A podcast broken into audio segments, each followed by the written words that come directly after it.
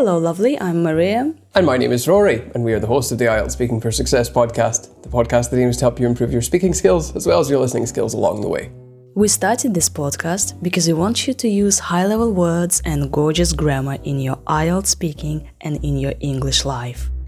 Rory, I see that you're no longer living in that Tretyakov picture gallery. Yeah, I moved house, actually, to a new place. Really? yeah, It's a new Tretyakov picture gallery. it is. There are two pictures behind me, um, but they're not nearly as garish as the old ones. Uh, but the good news is it is actually a coincidence this time because we're going to talk about home. Rory, can you describe the place where you live?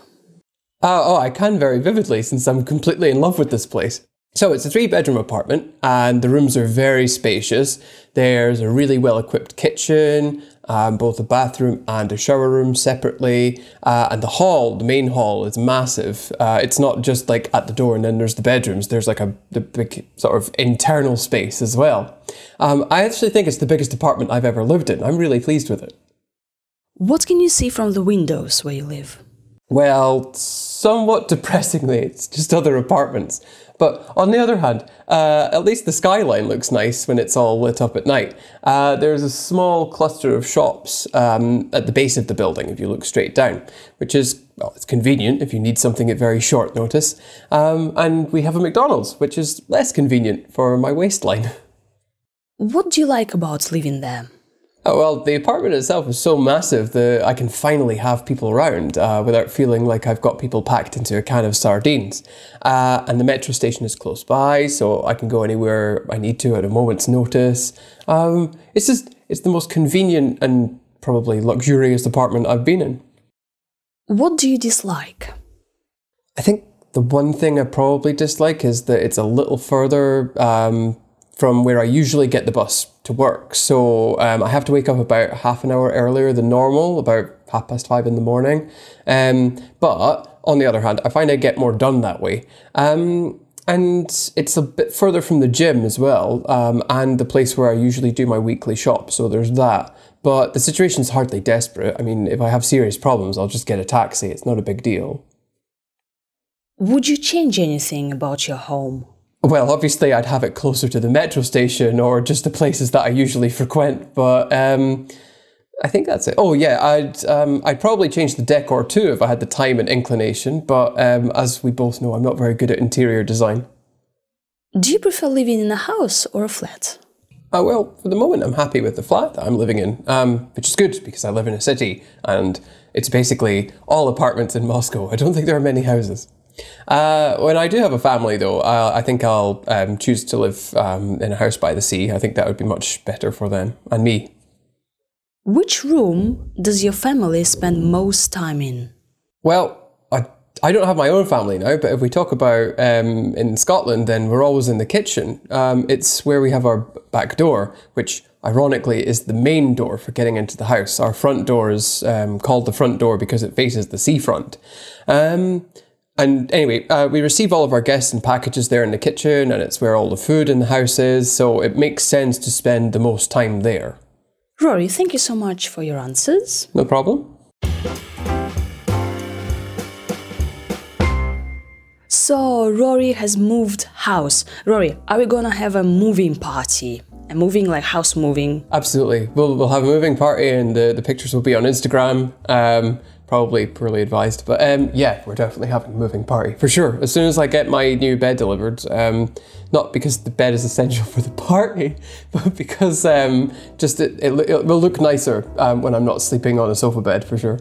Dear listener, Rory now has a TV and he used to have one huge painting on the wall. That's why I said it was a Tretyakov picture gallery. But now he has uh, two paintings on the wall. They are smaller than the one he used to have, but it's still kind of like a small version of the Tretyakov picture gallery. And the TV is from the 1980s, so it's less of a gallery and more, and more of a museum. Ooh, and uh, how old are you, Rory? Uh, okay, right. I know the yeah, answer. old. Okay. Waiting Moving for those million subscribers, and then we'll reveal my age. Dear listener, in Speaking Part 1, they can ask you questions about accommodation and about your home. We have an episode about accommodation with Joe, the American Joe, so do check it out. And now we are talking about home, which is practically the same. So uh, to get ready, you should listen to our episode about accommodation and this one. Because, Roy, did you know that uh, in the exam, the examiner always chooses to ask you about accommodation or to ask you about work or studies or hometown? Yes, that's something that everybody knows, and we should be prepared for this. So we're preparing you. You're welcome. Yay! So, Rory, you said that you are living in a three room flat. That's a nice expression. Three bedroom apartment. Uh, they, there are there are more than three rooms. I think. Let me just think. Four, five, six, seven. Yeah, about seven rooms. Seven or eight. What? Are you joking? You've got seven rooms. Well, we have seven rooms, but three of them are bedrooms. Wow. Yeah, How many people have you got there? three. Just yourself? No, no, three people. I live with my Oh, apartmate three still. pe- ah, okay. So you've got. Ah, okay, flatmates. Mm-hmm. Ah, right. Okay. Yeah, or if, for example, you have like two rooms in your flat, you can say, I live in a two room flat. The trick is that you don't say rooms, you say a, a two room flat. Or a two bedroom apartment. Yeah. Well, a flat apartment doesn't matter. Doesn't matter. And Rory's apartment is spacious. The rooms are very spacious. Yes, it is. It's uh, that just means it's got lots of space. But of course, saying spacious is much better. Yeah, you can say like my rooms are big, but well, it's not fun. Spacious. If they're not very big though, you can say cozy. Yes, cozy is another one. My room is very cozy. And you've mentioned that a can of sardines, sardines like fish. Mm-hmm. A can of sardines is very small and everything is packed tightly together inside. So, much the same way, if you live in a small apartment with lots of people, then you feel like a sardine in a can. I think you have the same expression in Russian actually. So, so can I say like, mm, my flat is like a can of sardines? Um, It's like very tiny. It's tiny. It's very small. yeah, it's usually used to refer to having lots of people in one place, but I think if you used it to talk about a very tiny place, then people would understand it. You can also use the adjective tiny. So my kitchen is tiny or my bedroom is tiny. Even if it's not tiny, it's nice to use this word because tiny is a good word. It means very small. Can I use the word cramped? Uh, you could, but I'm not because it's it's huge. Um, but yes, you could for uh, you could say it's tiny, cramped. You couldn't swing a cat around in it. You couldn't swing a cat. Oh, I love that. Yeah. Swing a cat. That's an idiom, just meaning something is really really small. I don't know why why this expression exists, but it does, and there we go. No animals were harmed in the making of the podcast. No cats were harmed. Yeah, Rory, can I ask you the question? And then you give the answer with swing a cat thing. What would you like to change in your apartment? Well, right now. Uh, in my apartment, I couldn't really. Sw- you can't really swing a cat in here, so I'd like it to be much bigger. Excellent. Great. Roy, you've said that uh, something is well equipped. Wh- which room is well equipped? The kitchen is well equipped. We have uh, we have a fridge with a functioning refrigerator. Thank God. Um, uh, sorry, with a functioning freezer, I should say. Um, and we have a very modern electric cooker, which I haven't seen in quite some time in in Moscow. So that's quite nice. Um, and we have a microwave. We never had a microwave before. That was nice. None of these things I use. I don't cook, so I, I don't know why um, why I'm so happy about it because but it is well equipped. So even though the equipment isn't being used by me, And Rory is living in Moscow, pretty much in a very good neighborhood of Moscow, and he's happy with the microwave. really good neighborhood. The fridge, which is working, yay! Yeah, it's not even the countryside we're talking about. but we will talk Okay. about the countryside oh yes, absolutely. soon. Anyway, moving on. Yeah, uh, some other adjectives you can use about uh, your flat is like massive, so the hall is massive, or my kitchen is massive. Well, actually, massive is a scientific word to, to, to describe something with great mass, but a lot of people just use it to mean something that is really big. Uh, it's like awesome. Awesome actually means something is really big, but um, it it means like a lot of people use it to mean it's cool. Yeah, my flat is awesome, my kitchen is awesome. Rory, um, many students make mistakes with the words convenient and comfortable. So, talking about my home, which one should I use? Well, your home is comfortable, but the location is convenient. So my home is comfortable, I have a nice bed, there's lots of space, but the apartment is located in a convenient place because it's close to the metro station, for example. Yep, yeah. Or you can say, like, my flat is very comfy, comfortable, comfy, Yeah. But the location is convenient. You've been talking about the skyline. The skyline looks nice. It does. So the skyline is just a way of describing the, well, just the view of all of the buildings in the distance on the horizon. That's the skyline. Um, so here I can see skyscrapers, for example, um, and I can see a bridge. That forms the skyline of the neighborhood that I'm in. And I also enjoyed um, how you said about shops. Like you said, there's also a small cluster of shops. Wow, this is so cool. Cluster. Yeah, so a cluster is just like a group of small bits and pieces. And they are, it is quite, um, I don't know, it's quite a mishmash of different shops. There's like a health shop next to the craft beer shop. So, how's that for irony? Mishmash. Yes. That's another good one. We have, but we explained that in a previous episode, so we're not going to do it again. If you're interested, then watch the rest of the episodes. So you've got McDonald's. But, Tragically, uh, yes. It's less convenient for your waistline. We Yeah, uh-huh, Skyline that's just and like- Rory's waistline. It's a great way of paraphrasing that I'm just going to get fat at McDonald's, basically. Oh yeah, yeah, yeah, yeah. Dangerous, Mm. dangerous, Rory. When was the last time you went to McDonald's? Hmm? For breakfast, right? Before recording this episode. What did you have? I can't remember actually the last time I went to McDonald's. I think it was when we were coming back from the Burning Bridges Festival about nine months ago. So you aren't a McDonald's person then? I try not to be. I think that if I was a McDonald's person, I'd be much bigger than I actually am. When you talk about what you dislike or what you want to change about your home, you should use the second conditional. So, like Rory, for example, said, if I had serious problems, so if I had, but Rory doesn't have serious problems now, I'd just get a taxi, right? So, or for example, if I could, I'd move to a new house. Or um, if I had more money, I'd change, I know, the kitchen. Rory, what did you say about the decor? Yeah, I'd probably change the decor if I had the time and inclination. Um, so that just means like it's another it's another conditional sentence, but which one I don't know. But in this case, um, it's like second, saying the second. It is it. Well, great, good. I'm so glad. Um, I'm so glad someone knows what what language I'm speaking. Um, so yes, it's like in the imaginary world where I am, like good with interior design, I would change this. But because I'm not, and I don't have the time, then I'm not going to do it. Also, the wallpaper isn't that bad. Like, really. You can also use the structure I'd like to have my flat redecorated. Hmm, pretty advanced. So if you want uh, redecoration in your flat, this is the structure. I'd like to have my flat redecorated, or I'd like to have my kitchen redecorated, or if I had more money, I'd have my kitchen redecorated. If I had more money, I'd had oh sorry, if I had more money, I'd have my walls painted.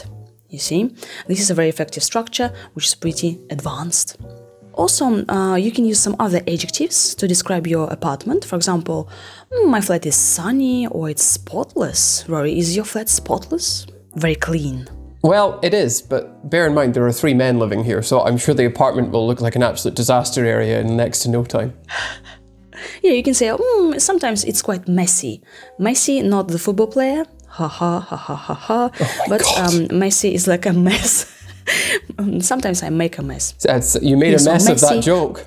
I did, didn't I? Mm-hmm. Okay. You can also say that my my flat is peaceful, colorful, airy, airy like there's a lot of air. Yeah. And um, we should use present perfect or present perfect continuous when you talk about your flat. For example, Rory, how long have you been living in this flat? Oh god, like a nanosecond? I think I moved on I moved on Saturday. It's been less than a week. I've been living here for less than a week. Present perfect continuous. Excellent. Yeah. So I've just moved there. I've been living there for blah blah blah. Uh, Rory, where did you used to live? In the Tretyakov Picture Gallery. I used to live uh, next to Kuntsevskaya metro station, but now I live near Strogino. Although that's not saying much because Strogino is a huge place, but it's nice. Yep. So you see, present perfect and used to. Also, dear listener, if you live in a house, then you can say that I live in a two story house, right? If you live in a flat, I live on the third floor. Rory, you are on the fourth, the first floor? I'm on the ninth 20 floor, which is why I have the view of the skyline. Sweet.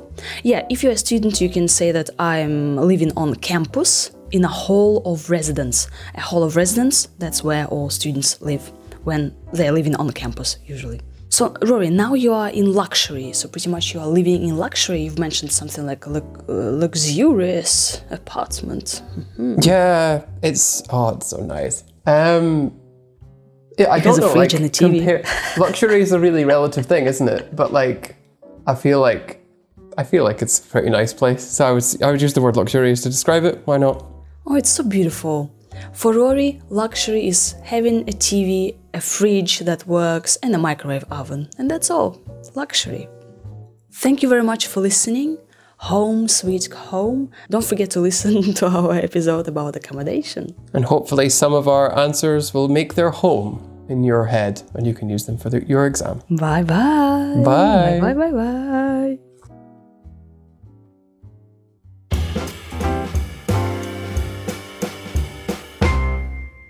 Rory, can you describe the place where you live? Uh, oh, I can very vividly since I'm completely in love with this place. So it's a three bedroom apartment and the rooms are very spacious. There's a really well equipped kitchen, um, both a bathroom and a shower room separately. Uh, and the hall, the main hall, is massive. Uh, it's not just like at the door and then there's the bedrooms. There's like a the big sort of internal space as well. Um, I actually think it's the biggest apartment I've ever lived in. I'm really pleased with it. What can you see from the windows where you live? Well, somewhat depressingly, it's just other apartments. But on the other hand, uh, at least the skyline looks nice when it's all lit up at night. Uh, there's a small cluster of shops um, at the base of the building if you look straight down, which is, well, it's convenient if you need something at very short notice. Um, and we have a McDonald's, which is less convenient for my waistline. What do you like about living there? Oh, well, the apartment itself is so massive that I can finally have people around uh, without feeling like I've got people packed into a can of sardines. Uh, and the metro station is close by, so I can go anywhere I need to at a moment's notice. Um, it's just, it's the most convenient and probably luxurious apartment I've been in. What do you dislike? I think the one thing I probably dislike is that it's a little further um, from where I usually get the bus to work. So um, I have to wake up about half an hour earlier than normal, about half past five in the morning. Um, but on the other hand, I find I get more done that way. Um, and it's a bit further from the gym as well, um, and the place where I usually do my weekly shop. So there's that. But the situation's hardly desperate. I mean, if I have serious problems, I'll just get a taxi. It's not a big deal. Would you change anything about your home? Well, obviously, I'd have it closer to the metro station or just the places that I usually frequent. But um, I think that's it. Oh yeah, I'd um, I'd probably change the decor too if I had the time and inclination. But um, as we both know, I'm not very good at interior design. Do you prefer living in a house or a flat? Uh, well, for the moment, I'm happy with the flat that I'm living in, um, which is good because I live in a city and it's basically all apartments in Moscow. I don't think there are many houses. Uh, when I do have a family, though, I, I think I'll um, choose to live um, in a house by the sea. I think that would be much better for them and me. Which room does your family spend most time in? Well, I, I don't have my own family now, but if we talk about um, in Scotland, then we're always in the kitchen. Um, it's where we have our back door, which ironically is the main door for getting into the house. Our front door is um, called the front door because it faces the seafront. Um, and anyway, uh, we receive all of our guests and packages there in the kitchen, and it's where all the food in the house is, so it makes sense to spend the most time there.